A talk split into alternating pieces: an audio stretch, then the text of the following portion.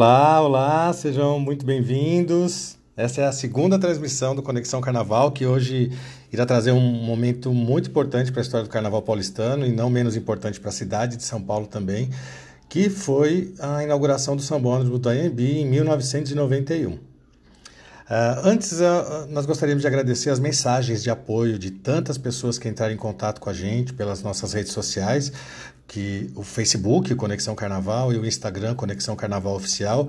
Para quem ainda não segue a gente, dá uma chegada lá, confere nossas postagens e, as, as, históricas que já estão postadas, a que nós acabamos de postar. O canal é, é, é, é jovem ainda, então, mas a gente está munindo eles de informação, de entretenimento para vocês e a gente espera que vocês curtam, né? É, então, por favor, curtam nossas páginas, principalmente interajam com a gente, corrigindo e acrescentando informações. Nossa missão aqui definida por nós mesmos é registrar momentos importantes da história do Carnaval paulistano e sem a participação de vocês uh, nós ficamos com apenas as, nas pesquisas, né? Sabemos que muitas histórias são registradas uh, nos, no, nas quadras, nos barracões, nas barraquinhas fora da quadra, né? Que são contadas ali numa conversa informal, muito interessantes e isso uh, realmente isso não está registrado principalmente nesta época que a gente é, resolveu abordar décadas de 80, 90, até anterior a isso. Né? Então, quem tiver informações, quem tiver é, inclusões de informação dentro dos nossos, dos nossos assuntos abordados, por favor, fiquem muito à vontade, se coloquem, se posicionem, passe essa informação, a gente vai gostar muito de ver é, e, e, e ler a sua opinião, tá? Porque para nós é muito importante aquela máxima de quem não olha o passado não entende o presente e não melhora o futuro. E a gente vai continuar com esse pensamento, tá bom? É, bom, vamos lá. Prometo que dessa vez eu vou tentar maneirar nos né e nos an. Eu já devo ter soltado alguns, porque é inconsciente, tá bom? Mas, como eu disse, é tudo muito novo. Essa é a nossa segunda transmissão e eu espero conseguir passar o nosso desejo para esse, esse segundo bloco de postagens que a gente está fazendo. É, Queria já agradecer as dicas e orientações aqui é, da galera que ouviu o podcast, que ouviu a, a primeira transmissão. A gente espera melhorar, cada semana a gente vai melhorando e se não melhorar, por favor, também pode, pode entrar em contato que a gente vai tentar chegar num, num formato que agrade você ouvir, porque o importante é que você se sinta é, bem ao escutar as nossas transmissões, tá? Bora lá, pessoal. Depois de 14 anos de desfile na Avenida Tiradentes, onde eram realizados os desfiles da, da cidade desde 77, era um palco móvel de passagens que a gente considera assim fundamentais para o carnaval, incríveis, históricas das agremiações paulistanas, né, década de 80 e 90, e permitia ainda a uma parte da população que não tinha condições para comprar os ingressos mesmo que fosse pelas brechas ou na dispersão dos desfiles, no final dos desfiles, participasse de alguma forma da festa. Era, sem dúvida, menos popular do que o Anhangabaú e, a São João, as cordas, né? Sem dúvida, é mais acessível, por exemplo, do que o comparado com o Anhembi atualmente. É, sabemos que um, que é uma área fechada e muito questionada, entre outras coisas, por essa divisão do povo e das suas escolas de samba no dia dos desfiles. Traremos certamente aqui no canal é, esses desfiles da São João, que eu acabei de falar, e principalmente da Tiradentes, tão fundamentais para o sucesso e o crescimento do carnaval, mais evidente no, nas décadas de 80 e 90.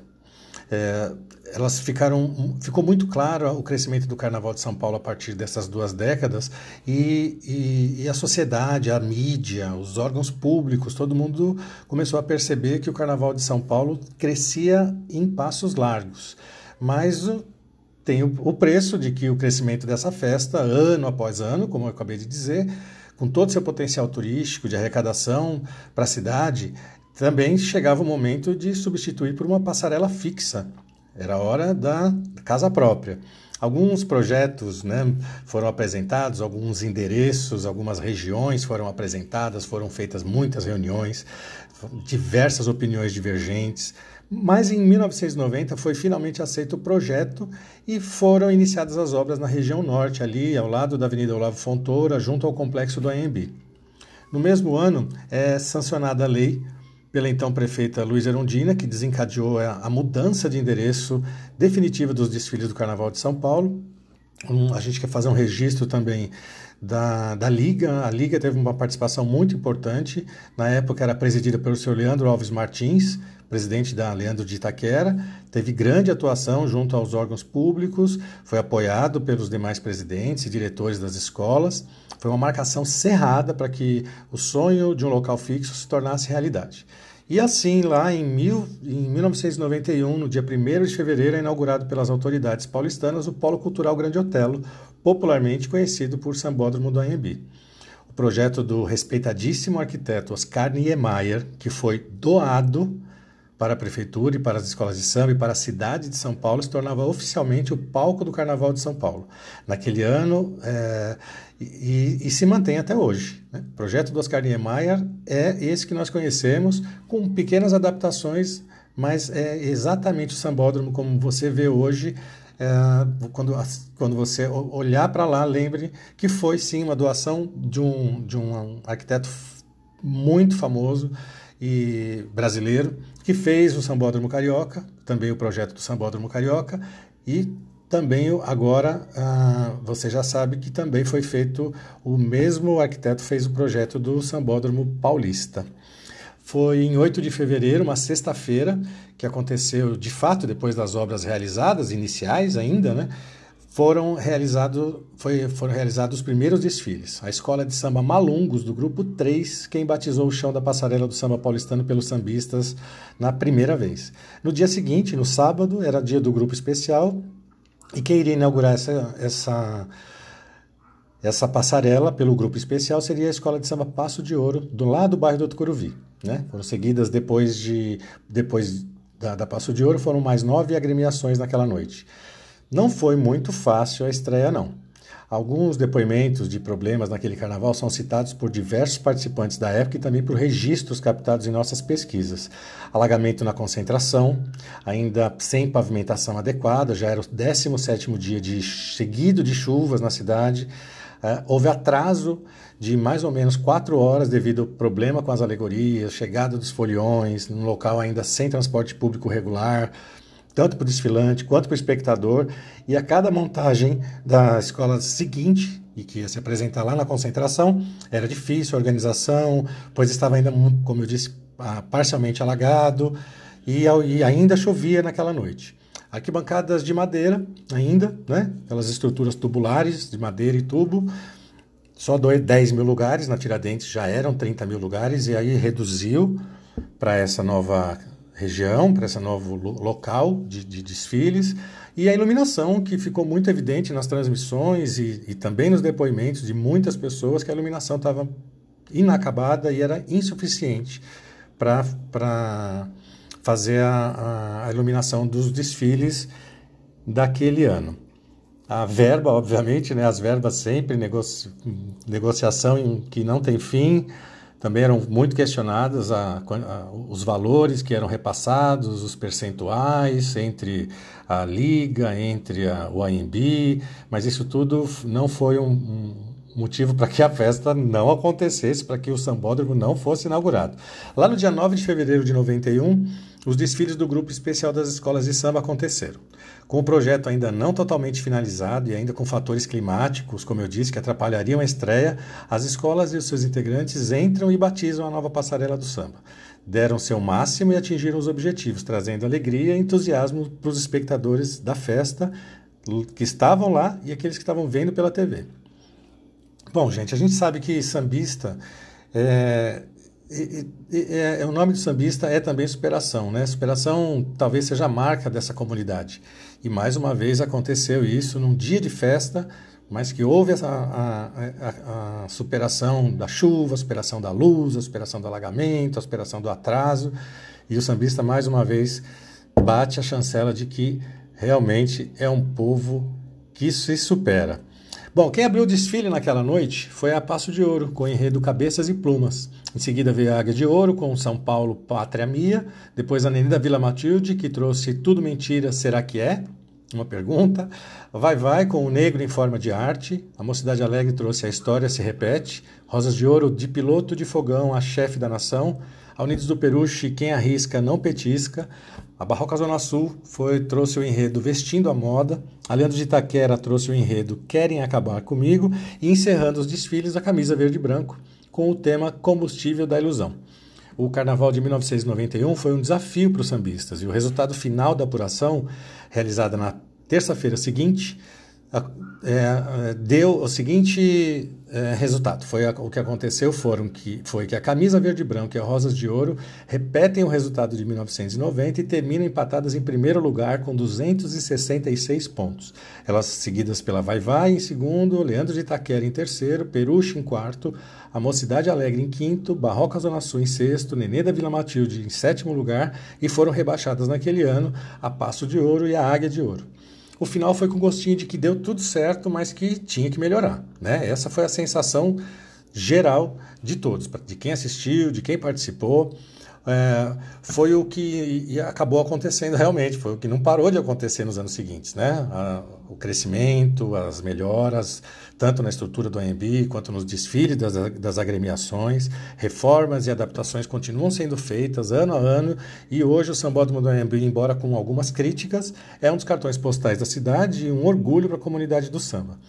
Descrevendo rapidamente a estrutura do Sambódromo para nossa festa, a passarela ela diminui um pouquinho, ela vai para 530 metros em comparação a Tiradentes, mas ela ficou mais larga, ela tem 14 metros de largura, são 10 arquibancadas, entre elas a monumental, as torres de jurado que são divididas de forma igual, são 10 também, e uma curiosidade que eu vou passar aqui para vocês, que, é, que são as torres dos jurados, de que, da forma em que os, os jurados fiquem espalhados em diversos diversos uh, itens de julgamento para que o, o, durante todo o trajeto, toda a escola se mantenha uniforme. Então, ela começa com na Torre 1, lá na saída da, da escola, com o cronometrista, óbvio, né? E o locutor.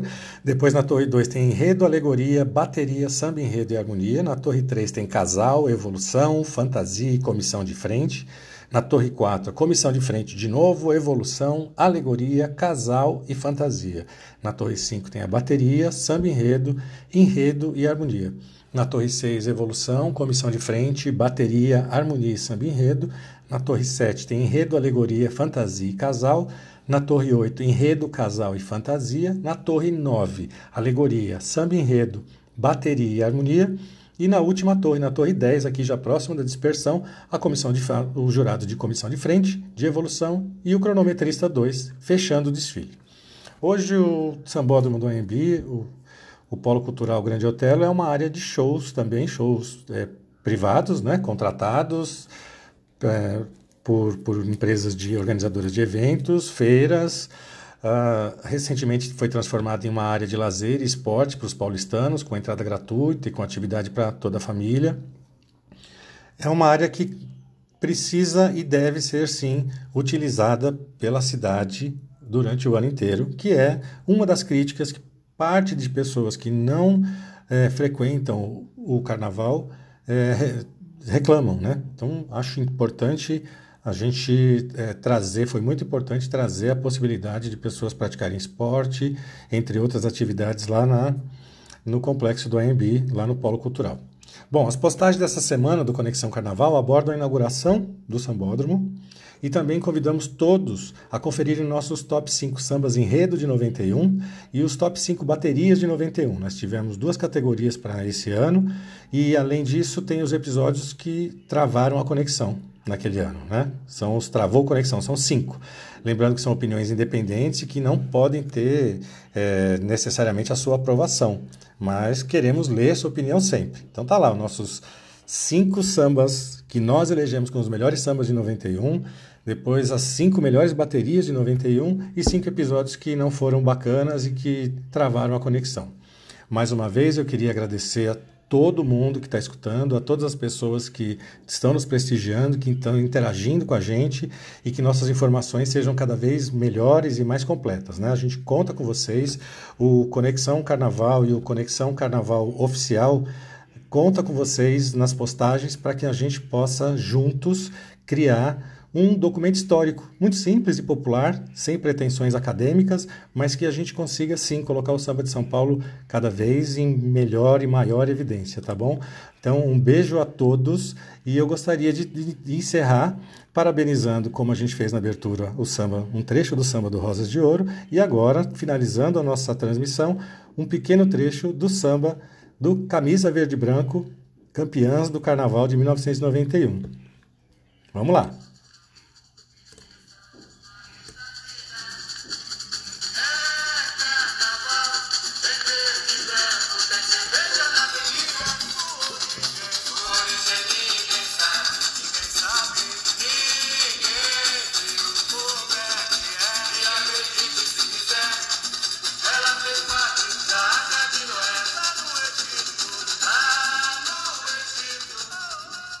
É isso, pessoal. Obrigadão. Até a próxima. Nossa terceira transmissão semana que vem a gente manda novidades aí para vocês. Tem novidades e a gente se encontra na próxima semana. Grande abraço a todos.